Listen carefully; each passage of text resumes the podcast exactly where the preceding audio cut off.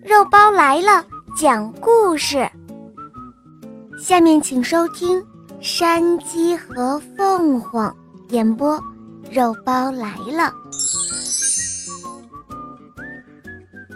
有一个楚国人外出的时候，在路上碰到一个挑着山鸡的村夫，因为这个人未见过山鸡，所以一见到长着漂亮羽毛。和修长尾巴的山鸡就认定了它不是一个俗物，于是他就好奇地问村夫说：“喂，你挑的是一只什么鸟啊？”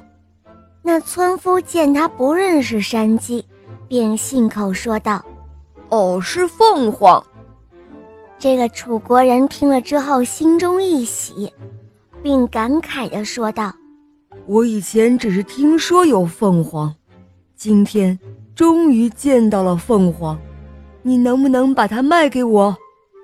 村夫回答说：“好啊，当然可以。”这个楚国人就出价十金。那个村夫心里想：“哈哈，既然这个傻子把山鸡当成了凤凰，我岂能只卖十金呢？”于是。村夫将山鸡的价格提高了一倍，然后卖给了楚国人。楚国人高高兴兴地把山鸡带回了家，打算第二天启程去给楚王献凤凰。可是谁知过了一夜，山鸡就死了。这个楚国人望着已经没有灵气的僵硬的山鸡，顿时感到眼前一片灰暗。此刻，他脑海中没有一丝吝惜金钱的想法，但对于不能够将这种吉祥神物献给楚王，却心痛不已。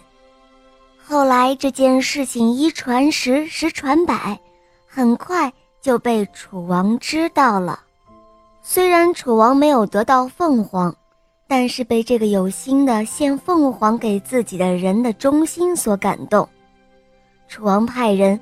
把这个玉献凤凰的楚人招到了宫中，赐给他了比买山鸡的钱多十倍的金子。这就是山鸡和凤凰的故事。虚伪的人竭尽欺诈之能事，而诚实善良的人在不明真相的时候，还是一味以自己的忠诚在对待别人。这个故事告诉我们。虽然楚王没有得到凤凰，但是被这个有心献凤凰给自己的人的忠心所感动。楚王派人把欲献凤凰的楚人招到了宫中，赐给他比买山鸡的钱还要多出十倍的金子。这个故事也是告诉我们，做一个忠诚之人。当你的忠诚能够感动别人，说明你所做的都不是徒劳的。好嘞，小伙伴们，今天的故事肉包就讲到这儿了。大家可以通过公众号搜索“肉包来了”，可以收听肉包更多好听的故事，也可以通过百度或者喜马拉雅搜索“小肉包最新童话”。我的同学是夜天使。好啦，小伙伴们，我们明天再见哦，么么哒。